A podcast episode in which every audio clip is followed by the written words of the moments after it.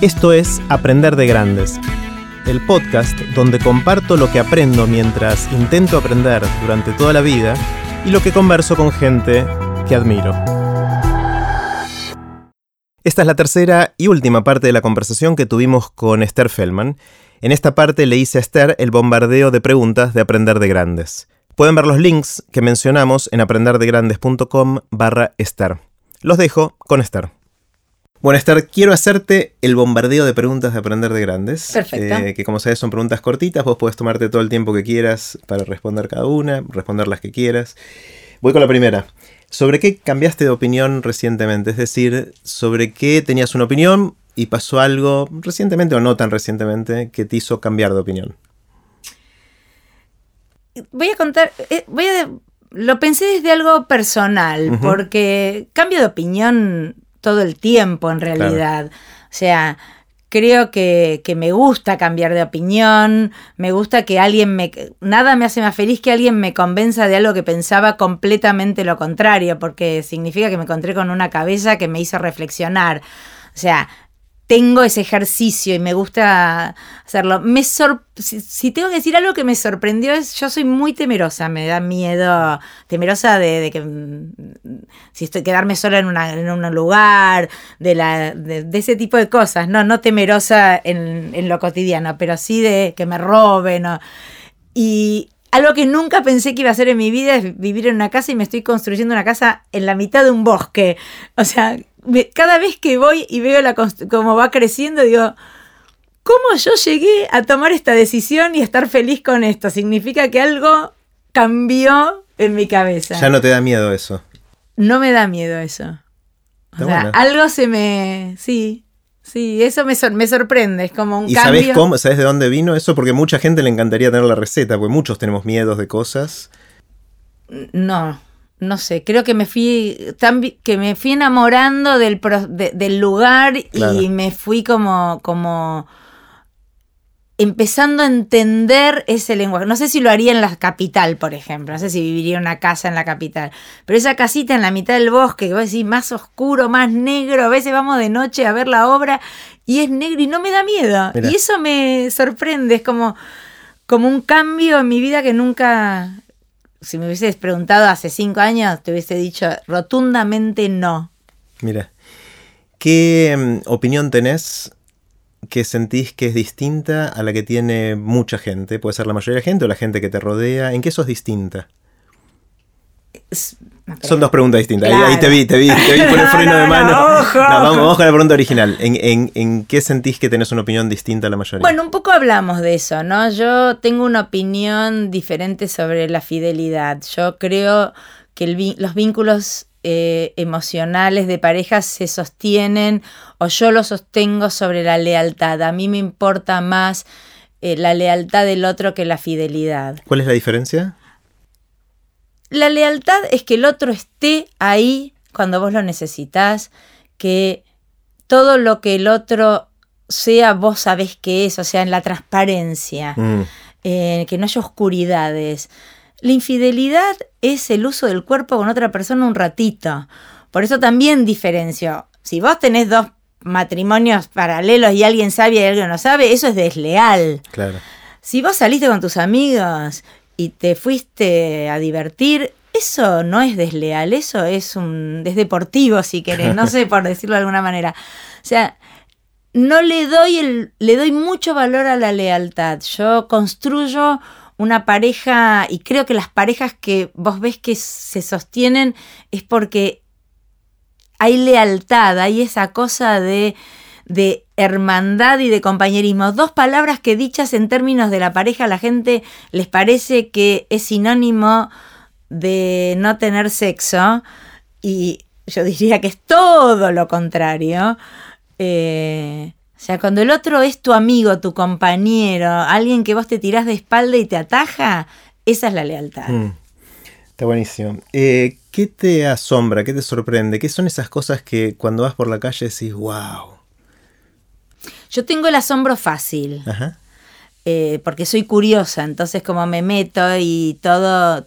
Me asombra lo que, no sé, me, me asombra las habilidades artísticas. Veo un cuadro y, y, o veo a un pintor pintar y me asombra cómo de, del blanco genera una imagen. Veo un músico tocar y me asombra que de ese instrumento salgan sonidos. O sea, en general tengo como una valoración, me, asombra el arte de, que no domino. Esa, esa, capacidad, me asombra los bailarines, me asombra eh, la profesora de yoga que se da que se retuerce y decís, pero o sea, esas capacidades que, que, yo no tengo. Ah, que las ves lejanas y, y que te gustaría tenerlas. Es, ¿Hay algo de, de, envidia en eso también? No, no envidia. Me no, no, no, claramente no envidia. Me gustaría todo, sí, me encantaría saber dibujar, me encantaría tocar un instrumento. Siempre digo en el plano de la, del pensamiento utópico, porque si me gustara tanto hubiese aprendido. Claro, tampoco puedes todo, digamos. No, pero, pero me gusta ver eso, eso que. Me gusta ver el nacimiento de algo. Mm. Eso me asombra. Es interesante esto, la todos tenemos la fantasía de, saber hacer cosas que no sabemos, pero no estamos dispuestos a pagar el precio que hay que pagar para aprender a hacerlo, ¿no? Que en general es algo de mucho, mucho trabajo. Eh, y el otro día alguien, te lo cuento, pues creo que viene al caso y conecté lateralmente, eh, con respecto a, las charlas TED o TEDx Río de la Plata, alguien dijo, eh, yo siempre quise haber dado una charla TED. Ay, qué genial, es buenísimo. es, la mejor conjugación. Es la mejor conjugación, Pero no quiero dar una charla TED. por todo lo que eso implica. ¿no? no, pero a veces, o sea, el asombro está ligado para mí con la admiración, no necesariamente con, el, con el deseo propio. Yo no quiero ser Picasso. Ahora de repente veo y, veo que eh, hay, muchas, eh, digo, un, pintor, digamos, que, que, se pueden ver muchas filmaciones de él pintando.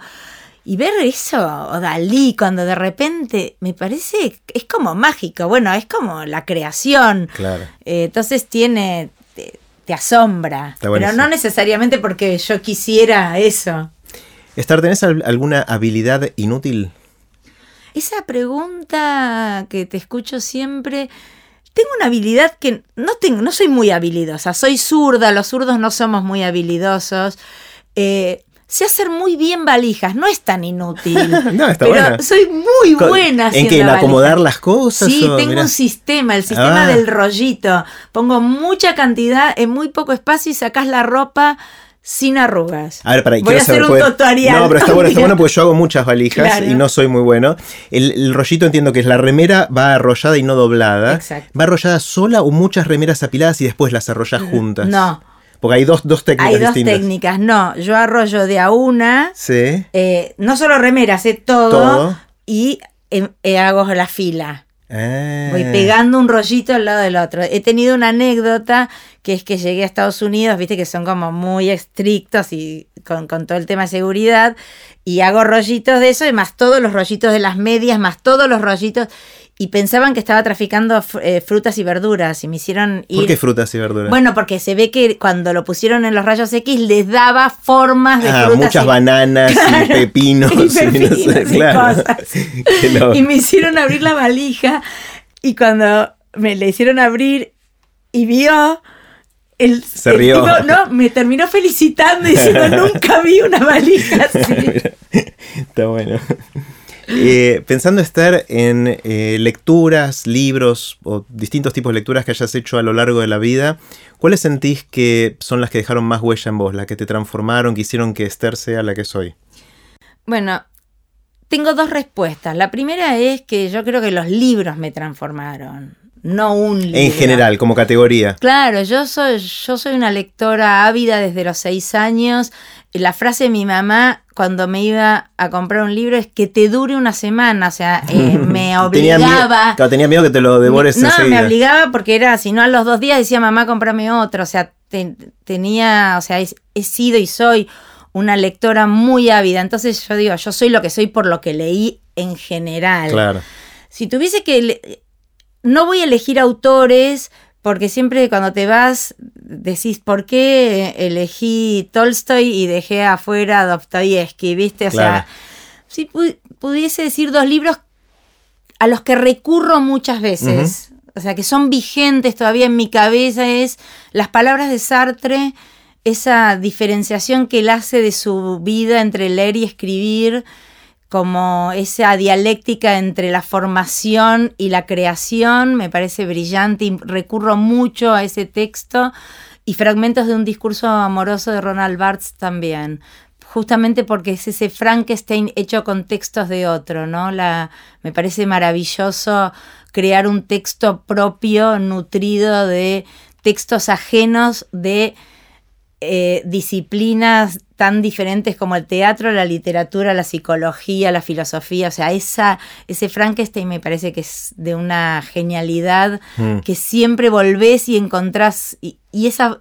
esa manera de entrar, no sé si conoces el libro. No, no leí. Eh, bueno, son fragmentos de discursos, o sea, son fragmentos de distintos textos unidos por, o sea, cada capítulo es una palabra, ¿no? Eh, eh, sublimarse. Y entonces hay un texto de Freud, un texto de, de Goethe, un texto eh, y algunas totalmente desvinculados. O sea, pero no hay, un hilo, después construye un hilo en eso, ¿no? no cada capítulo es eh, son fragmentos de diferentes discursos. Entonces lo que tiene es que es inacabable las entradas que tenés. O sea, es un libro que se relee todo el tiempo. Estos dos libros que mencionás son libros que leíste por primera vez a qué edad?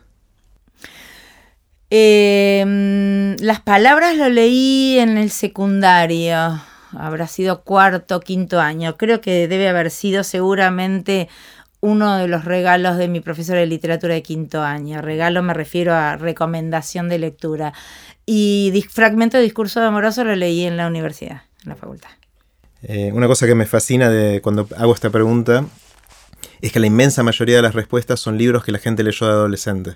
Claro que es un momento en el cual te pega, ¿no? El libro te, impacta y te forma de una manera que después es más difícil que lo haga de grande si lo lees por primera vez. Sí, después yo también tengo, pensando en esa pregunta, otro libro que siempre que creo que me pegó, que es, fue Robinson Crusoe, muy de, sí. ¿Por qué?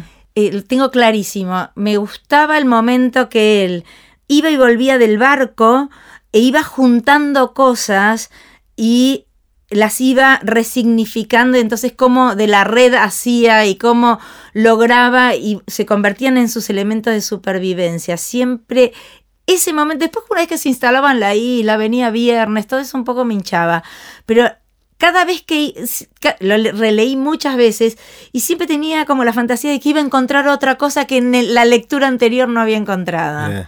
qué bueno. Eh, um, si alguien te despertara en la mitad de la noche 3 de la mañana te sacudiera y te preguntara ¿de qué trabajas? ¿Qué dirías? Soy guionista. Guionista, esa es, tu definición. sí, soy guionista. Ah. Eh, no sos la doctora Amor.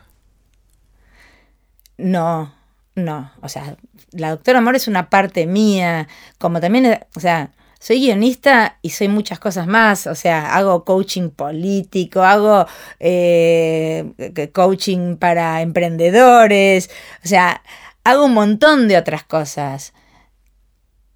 Si me preguntás qué soy, no solamente porque es lo que hago la mayor cantidad de horas de cada día, sino porque es lo que vengo haciendo hace más tiempo y porque de alguna manera todo lo demás que hago es porque soy guionista. Ah, esto es lo que te define. Sí, y, habiendo sido, o sea, siendo licenciada en letras, nunca diría soy licenciada en letras. No lo soy. Ah. Eso fue una circunstancia. Claro. Pero sí, soy guionista. En un sentido amplio, ¿no? También guionista no solo de televisión, guionista de, cine, guionista o, digamos, aún en ese, en ese trabajo de storytelling soy guionista. Mm. Creo que me llaman por eso. Está bueno. Em, ¿Cuál es tu anécdota? ¿Cuál es esa anécdota que solés contar en ocasiones sociales, familiares? ¿Hay alguna o algunas que se repitan?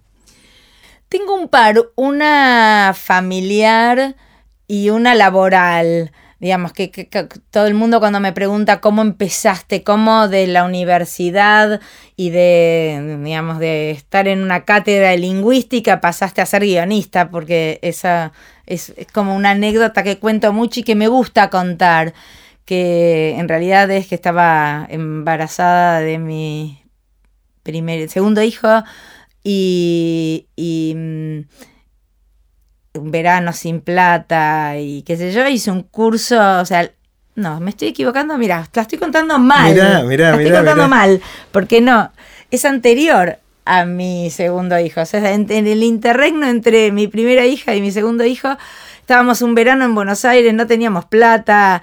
eh, me acuerdo porque yo ya estaba como trabajando en la facultad y, y la licenciatura en letras te da un recorrido por la, alta literatura, ¿no? Teatro, novela, cuento y poesía, no te lleva al bastardo lenguaje de la televisión. Yo siempre fui una gran consumidora de, televisión y, y un verano estando acá, así, sin plata, que yo abro, no me acuerdo si el diario, una revista, no sé qué, y había un curso de guion de televisión. Y fui como para aprender una técnica, como por la curiosidad de aprender algo, y, me, y fue amor a primera vista, Mirá. me enamoré. Dejé la cátedra, o sea, pa- fue paulatino, pero digamos, dejé la cátedra, cambió mi rumbo y la anécdota tiene como base un profesor mío, porque en un momento yo estaba en la cátedra y la cátedra había ganado una beca en el CONICET de investigación y yo estaba empezando a escribir montaña rusa. O sea, imagínate la dicotomía entre trabajar en un equipo, porque aparte, digamos, soldado raso, ¿no? Claro. Escribiendo diálogos y ganarse una beca en el CONICET. Y yo no sabía qué hacer.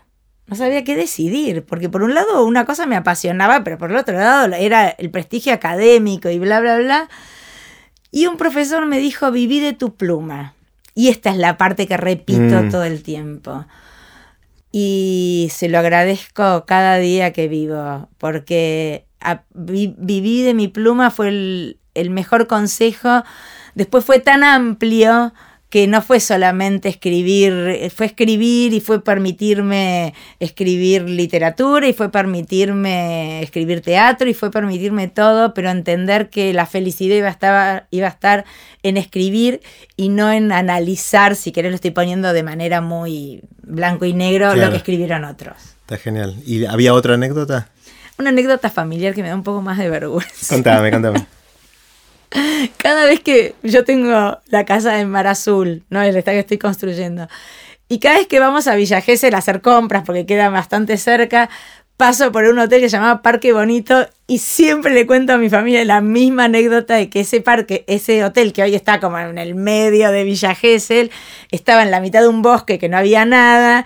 Y yo soy la menor de dos hermanos y mis hermanos me atosigaban diciéndome que en el fondo del bosque había un borracho que me quería agarrar y cada vez que paso por ahí les cuento el miedo que yo tenía en ese lugar y ya todos me miran diciendo, mamá, por favor, otra vez. Otra vez la misma historia, La, otra- anécdota del parque bonito, no. Está bárbaro, está bárbaro. Eh, ¿Qué puede hacer la gente que quiera ver tu trabajo, seguirte a vos? Eh, por de pronto puede escucharte en la radio. Puede eh, en los la martes radio. a las 4, 4 y media de la tarde, más o menos. Exacto. en- No todos los martes, porque No, nos tenemos que por turnar. medio, en, en la radio, en, En Radio Metro. En el Metro, en el programa de Matías Martín, basta de todo. Mm, Se puede contactar conmigo en Facebook. No, perdón, en Facebook no, la verdad. Porque Facebook cada vez lo estoy haciendo más familiar y más chiquitito. Bien. Twitter, 100%, Que es arroba- arroba Esther Feldman. Eh, y contesto y si me preguntan y si me piden información o lo que sea, contesto. Instagram también lo uso bastante, pero te diría que hoy el Twitter es como mi vía de conexión profesional más clara. Eh, también si entran a mi LinkedIn, link- LinkedIn. nunca o LinkedIn. En inglés le dicen LinkedIn. LinkedIn. Yo le- Sí, bueno. y en castellano LinkedIn. Yo le decía LinkedIn, pero como Sí, ahora- algunos le empiezan a decir sí. link, eh, al final queda como siendo- bling bling. ¿viste? Ah, que para mí seguirá siendo LinkedIn. Bien, entonces eh, eh, tengo página en LinkedIn y ahí te- está mi mail. También cualquier cosa que se vincule, si me quieren hacer preguntas eh, mi, mi, mail es bastante público y no hay problema. Pero Twitter es como lo más rápido. Y para ver eh, cosas que hayas, hecho, mencionamos eh, los PELS, la Lola, hiciste en terapia también. ¿Qué, otras cosas así como para que la gente que quiera googlear y buscar cosas? Bueno, para mí como, como un icono de lo que yo hice es Ocupas, que hay una generación que ya no sabe que existió, pero una generación que fue como súper fanática. La Lola, los exitosos PELS, Ser Urbano te digo mi top, mi top 10 en terapia, maltratadas, que fue un programa que realmente hice sobre violencia de género que yo digo fue como fuera de época, si hubiese sido hoy, eh, sería, hubiese tenido otra repercusión. Estuviste, te, adelantaste a la época. Y me tocó, qué sé yo, pero la verdad es que fue un trabajo súper interesante de investigación y de trabajo con, víctimas y con familiares y, con profesionales que me dan muchísimo orgullo y que todo eso está, viste que hoy está todo disponible en YouTube o en las distintas sistemas. Hay muchos que están en Netflix. O sea, es fácil ver lo que hice, fue re fácil. Bueno, Esther, muchas gracias, un gran placer conversar con vos. me divertí muchísimo. Bárbara. Ahora sí, terminamos la conversación con Esther Feldman. Pueden ver los links que mencionamos en aprenderdegrandes.com barra Esther. Recuerden que pueden suscribirse para no perderse ningún episodio de Aprender de Grandes en aprenderdegrandes.com. Los espero en el próximo episodio de Aprender de Grandes, cuando les cuente lo que aprendo en mis intentos por seguir aprendiendo durante toda la vida y en las conversaciones que tengo con gente que admiro. Chau.